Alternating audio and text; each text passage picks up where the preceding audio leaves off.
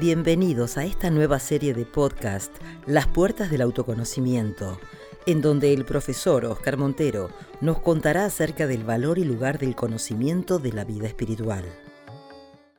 Om Shri Guru Harihi Om. Muy buenos días a todos, ¿qué tal estáis? Espero que bien. Estamos continuando hablando de estos tres mecanismos que inician la cuarta búsqueda. El primero es ser consciente de los problemas que no veo, que no soy ni consciente de ellos. El segundo es encontrar una solución, un camino de salida. Y el tercero es tener la energía para poder trazar el camino y salir efectivamente de ahí. Hemos hablado en el anterior podcast de ser consciente de los problemas. Muchas personas niegan la realidad, creen que todo está bien o dicen que está todo bien cuando no está bien. Y claro, ahí no puedo resolver ningún problema y me siento que aunque diga que estoy avanzando, estoy siempre igual. Con lo cual, primera cuestión que hace el Vedanta es hacerte consciente de lo que hay ahí y que no funciona para tu bien, para que sigas avanzando, no para que te quedes igual toda tu vida. Primer tema. Segundo es conocer el camino de salida a ese problema. Hay algunos problemas que soy consciente de ellos y solamente el hecho de ser consciente de ellos ya suponen una solución inmediata en ese problema. Vedanta también actúa de esa manera. Me doy cuenta de que estoy tratando de ser la mujer maravilla para hacer eh, feliz a todo el mundo, pero yo no estoy siendo parte, no estoy eh, siendo parte de esa ecuación en la que me incluyo a mí misma, a mí mismo.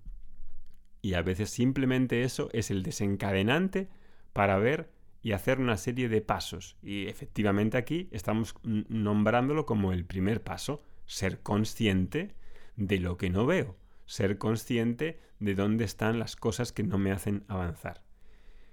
El segundo es conocer ese camino, porque en muchos casos ser consciente pues no es suficiente. No es, no es suficiente. ¿no? Así que necesito saber cuándo me doy cuenta de un problema, cómo es la salida ahí.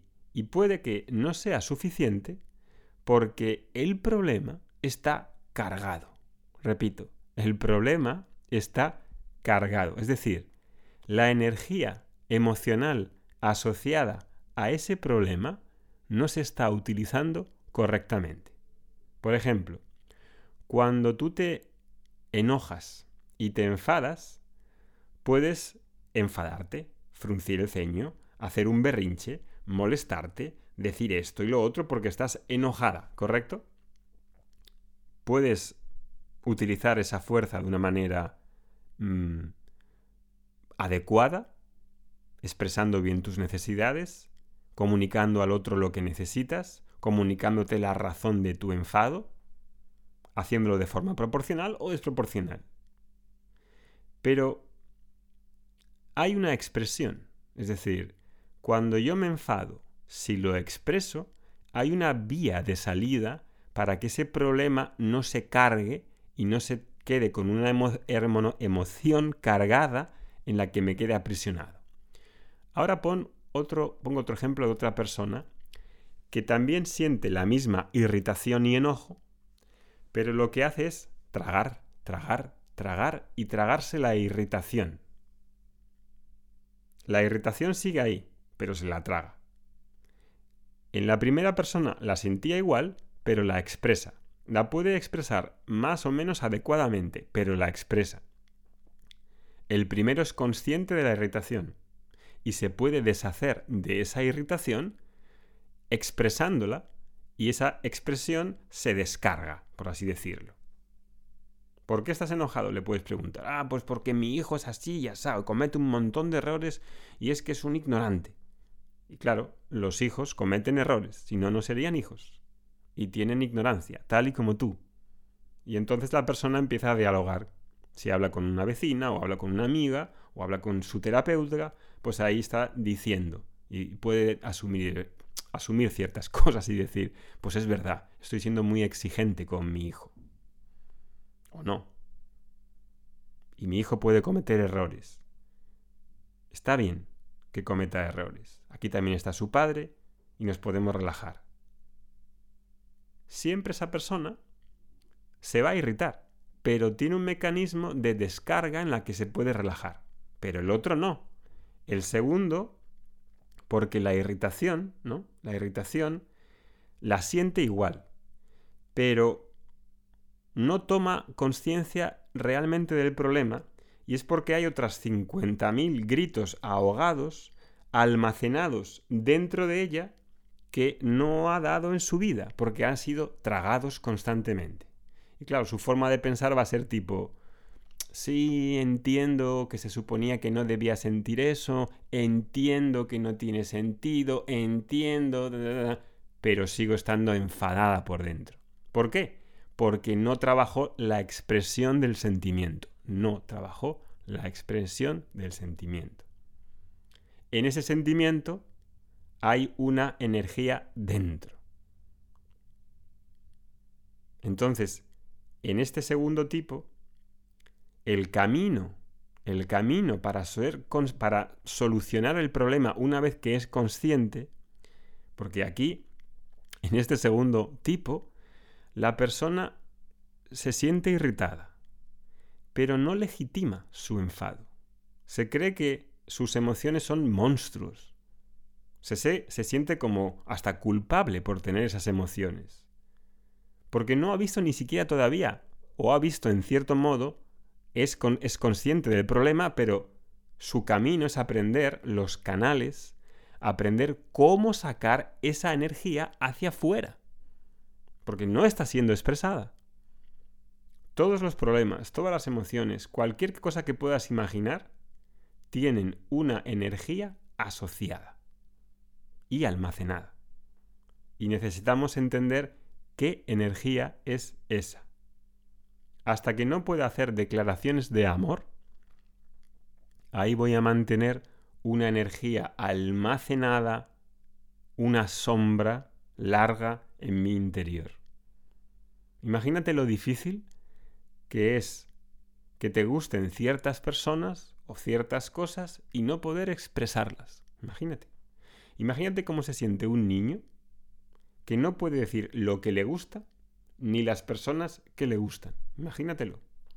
O imagínate que finge que no le gusta a la gente que le gusta. Imagínate a ese niño cómo sería. Tipo, es una vida sin expresión, sin hablar, sin sacar fuera. Entonces, ¿cómo harías para que un niño dijese lo que le gustase y se expresase? Y ese niño puede ser tú, si eres del segundo tipo. Vaya, pues vas a tener que construir con ese niño, contigo mismo, lentamente, y vas a tener que enseñarle a expresar esa energía, 50.000 gritos ahogados en el interior, a sacar ahora dentro del paradigma de lo que estés sintiendo. Claro, porque a veces incluso, ¿no? y cada persona siente algo diferente, pero, por ejemplo, la compulsión de una persona por la bebida igual tiene que ver con una falta de amor, de no haber recibido internamente un amor expresado, expresado, no solamente que lo tenga en mi cabeza. El amor ha de ser expresado. El amor que sientes por tu hijo es expresado. Le cuidas. Cuando ha sido pequeño, le lavas, le cambias el pañal, le pones colonia, le peinas. Expresado. Lo mismo con la pareja, ha de ser expresado. Y lo mismo con el resto de emociones, porque no son monstruos, son parte de un orden. Entonces, si una persona no ha sentido amor expresado de pequeño, pues ama de la manera correcta. Y claro, puede copiar a su padre o a su madre en un intento de ser amada por ellos. ¿Y cómo lo va a hacer?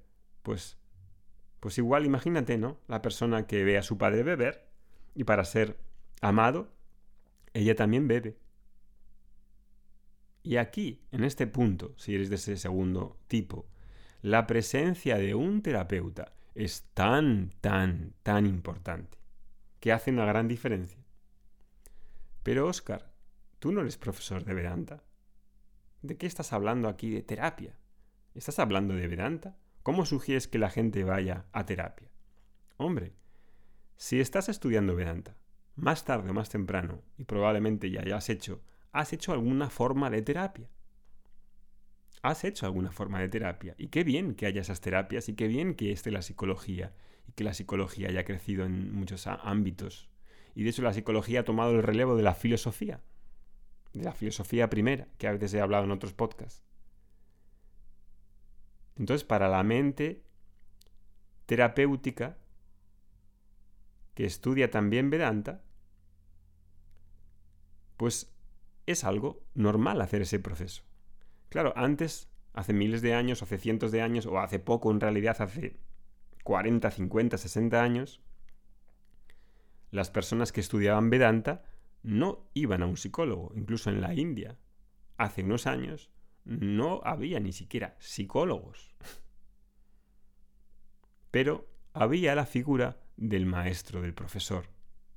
Y ciertamente ese contacto con el maestro, con el profesor y con la comunidad de alumnos, con otras personas que hacen de arquetipos, para que el alumno también avance, es decir, en grupo, ese proceso terapéutica se daba también.